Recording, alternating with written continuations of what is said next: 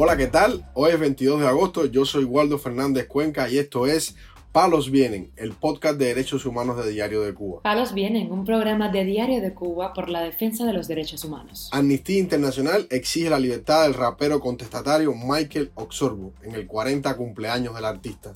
El preso del 11 de julio, Samuel Pupo Martínez, no recibe atención médica en prisión, a pesar de padecer enfermedades crónicas un opositor del Foro Antitotalitario Unido, recientemente escarcelado, denuncia las terribles condiciones en las cárceles de Cuba.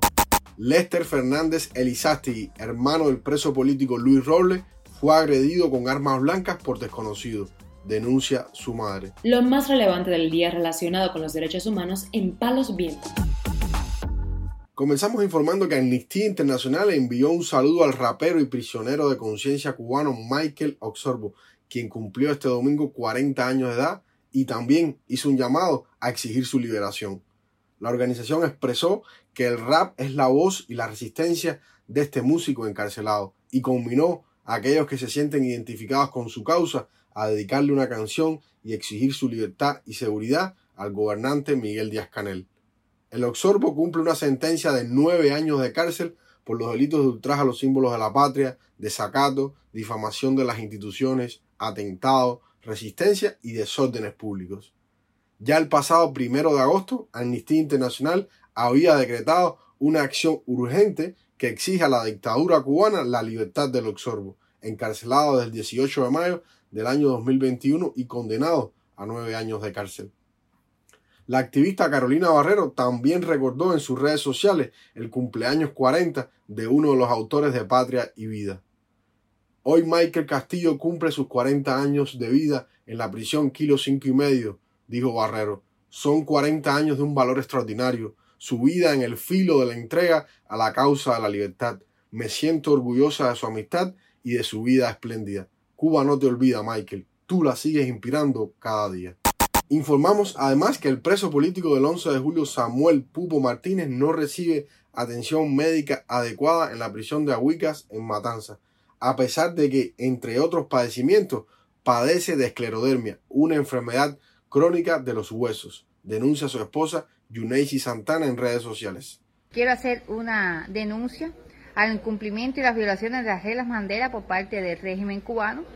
Mi esposo me llamó la semana pasada, en la llamada de toda la semana, me dice que, que tiene mucho dolor articular, principalmente en las manos, eh, algo que he estado anunciando en estos dos años, la salud de, mi esposo, la cual me ha preocupado mucho y, al régimen no le ha importado eh, argumentar cuánto se ha deteriorado esta salud. Mi esposo tiene varias enfermedades, eh, principalmente la esclerodermia, que es una enfermedad degenerativa, no combatible acción según las normas Mandela. Esta esclerodermia afecta las articulaciones y los músculos los tendones y los órganos internos. En estos momentos mi esposo tiene una crisis muy fuerte. Eh, fue a la enfermería de la prisión en Ahuica y me dice que le dijeron los enfermeros allí que no había ningún tipo de medicamento para el dolor. La esposa del preso político añade que su esposo se molestó y pidió explicaciones, pero a pesar de eso no le suministran los medicamentos y la jefa médica del penal expresa que sí existen las condiciones para que este recluso termine su condena en prisión.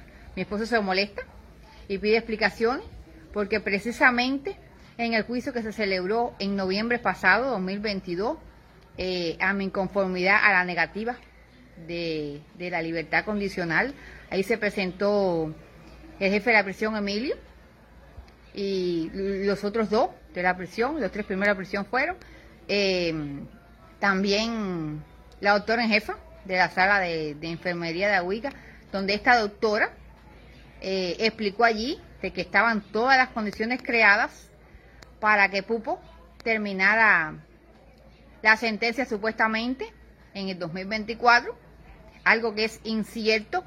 No sé cómo una doctora puede mentir de esta forma sabiendo que, que es la vida de mi esposo la que está en juego. En junio pasado, la esposa de Pubo Martínez presentó en el Tribunal Provincial de Matanzas una solicitud para exigir la libertad condicional del preso por razones de salud.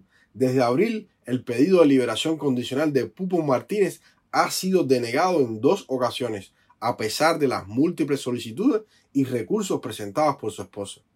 Samuel Pupo Martínez cumple una condena de tres años de cárcel por manifestarse pacíficamente en la ciudad de Cárdenas, Matanzas, con motivo de las protestas antigubernamentales del 11 de julio del 2021 que sacudieron a todo el país.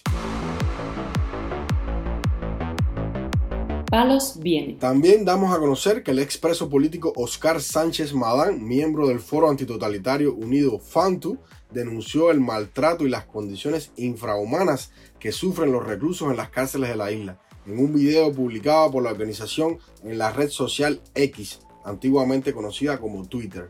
Sánchez Madán salió recientemente de la prisión El Combinado del Sur, en la provincia de Matanza, y sobre su experiencia allí expresó.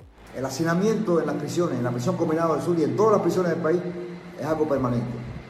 En el tiempo que estuve allí en, el Combinado del Sur de Matanza, en las celdas o cubículos, del, por ejemplo, de la galera donde yo estaba, eran, eran celdas que eran para ocho reclusos. Si habían literas, camas para ocho reclusos. Sin embargo, ahí llegamos a estar hasta 17 reclusos. Sí, más de la mitad de los reclusos que estaban previstos en una celda. En un espacio muy pequeño, violando todas las normas de las reglas mínimas para los prisioneros del mundo establecidos por Naciones Unidas, y tanto de respiración como de luz, de claridad, de, espacio, todo eso yo leí. Y la mitad o más de la mitad de los presos tenían que dormir en el piso. Ahora imagínense usted con todas las chinches que habían allí, las molestias que causaban a los presos para dormir, con los mosquitos que habían allí, con la situación de dengue que había, el país no había salido de la, de la, de la, de la del periodo crítico de la pandemia de la COVID-19 y en esas condiciones dormíamos los presos allí, muchos, muchos de los reos sin nasoducto. Según Sánchez Madán, los hombres y mujeres sometidos a cautiverio son golpeados, mancillados y sometidos a tratos vejatorios y crueles. Los guardias sí continúan utilizando la, la fuerza, a veces, muchas veces, la mayoría de las veces injustificada, contra los reclusos, golpeándolos, las, golpizas brutales ahí son casi diarias. Y además las ofensas verbales, incluso en contra de las progenitoras de los reos, que provocan que el reo se revele y entonces ahí lo golpean. En el alberguito donde yo estaba, en el campamento, se utilizaban los recuentos como, y los conteos físicos del personal, de los recursos, se utilizaban como venganzas y medidas represivas. Yo recuerdo que hubo recuentos en un día, la ONU, Naciones Unidas, la regla mínima establecen que como, algo normal los recuentos deben ser dos veces al día. Y sin embargo, ellos hacían hasta cinco, seis recuentos al día en el campamento. Por la fuga y ellos como venganza, los presos que se fugaban, no regresaban al paso, eh, utilizaban el recuento. Había recuento y hasta la una, a las dos de la mañana. Despertaban a todos los presos y hubo protestas fuertes, sobre todo cuando el jefe, el, mayor Denis, el, capitán creo que es, Denis, que era el de, la Dirección Técnica de Investigación y que atendía al apetito, él le hago la información de que había un, un maletín, se encontraron fuera de la cerca penal, el acceso a la entrada o salida del campamento a las 3 de la mañana y él, creía que era un recurso que se había fugado y de, a todo el mundo y hacía un conteo físico, violando las normas, violando el sueño de los, recursos. El activista del FANTU también se refirió a la escasez de medicamentos y la falta de atención médica en la prisión, una denuncia constante de todos los familiares y presos en las cárceles cubanas. Los medicamentos en falta, como en todo el país, pero peor. Ahí no había ni prácticamente calmantes para el dolor, faltaban los antidepresivos, los antihistamínicos y un grupo de medicamentos que también faltan fuera de la prisión, en, la, enfrente a la población, pero la prisión es peor todavía, al igual que la asistencia médica. Yo estuve tres meses con traje de, los primeros días que ingresé al penal, eso fue en el penal ya, tres meses contagiado con una sarna o escabiosis. Tres meses que yo no podía dormir, con una aplicación intensa, súmele las chinches que habían, súmele los, mosquitos, hasta que protesté. Pero me prometieron que lo miraran sobre el problema, salud pública, no resolvieron nada, no había medicamento, me decían. Y un recluso, Yandy Ruiz Martínez, joven recluso de Cárdenas, que protestó el 11 de julio, a través de su familia me trajo un promo de permetina y así fue que pude combatir. Así que imagínense los demás presos. Para finalizar, damos a conocer que Jindra Elizastegui, madre del preso político Luis Roble, denunció que su hijo menor, Lester Fernández Elizastegui, fue apuñaleado con objetos punzantes por dos desconocidos en la localidad habanera de Cojimar y no consiguió que su hijo fuera ingresado en un hospital. Mi hijo Lester hace una semana fue agredido donde eh, le dieron dos puñaladas. Lester fue, él radica en Cojimar, fue a la costa a darse un baño y cuando venía de regreso de su casa, eh, dos parejas estaban andando en el camino donde él venía y se metieron con él. Él trató de defenderse, pero uno de ellos primero le dio una puñalada en la pierna izquierda, según los médicos, a poco, poco, poco milímetros de cortarle la vena aorta. Y cuando cae, según me cuenta él, el otro le da otra puñalada en la espalda, casi en la columna vertebral, es decir, a punto de dejarlo lisiado completamente. La madre de la víctima culpó a las autoridades de esta agresión, ya que la costa de Cojimar siempre permanece vigilada y esta vez nadie pudo auxiliar al agredido. Esto sucede porque, en mi opinión, no se hace el trabajo que se debe de hacer por parte de las autoridades. La costa de Cojimar es una costa que sistemáticamente está vigilada. En ese momento no se encontraba nadie. Nadie pudo auxiliar a mi hijo en ese momento porque estos malhechores cuando hicieron esto se fueron a la fuga, dejando a mi hijo prácticamente que se desangrara.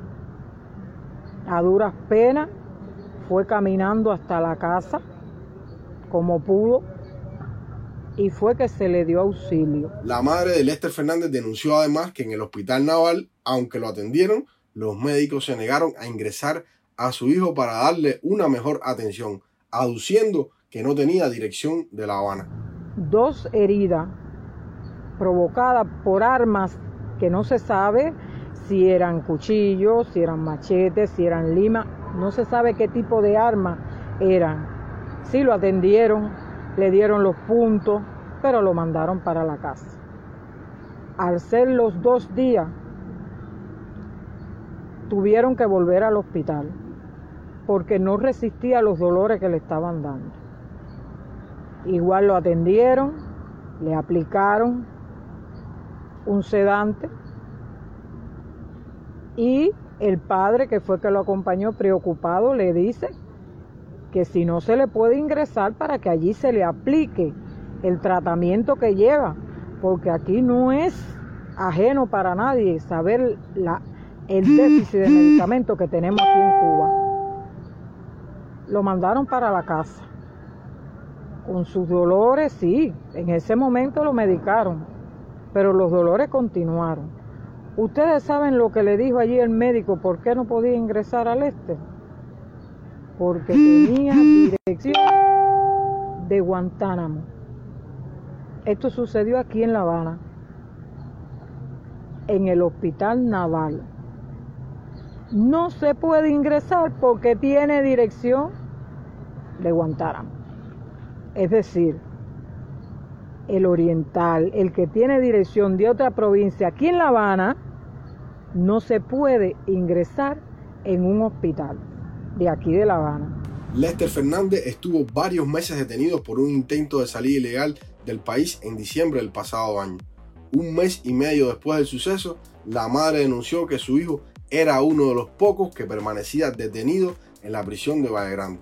Según la denuncia de esta mujer, el hermano de Luis Robles era el único que le habían puesto la multa más alta de 7 mil pesos cubanos, a pesar de no ser el organizador de la travesía y solo ayudar como soldador a terminar la embarcación. Palos Vienen, un programa de Diario de Cuba por la defensa de los derechos humanos. Estas han sido las noticias de hoy en Palos Vienen, el podcast de derechos humanos de Diario de Cuba. Pueden escucharnos en DDC Radio, Spotify, Google Podcast, Apple Podcast, Telegram y SoundCloud. Yo soy Waldo Fernández Cuenca y mañana regresamos con más noticias.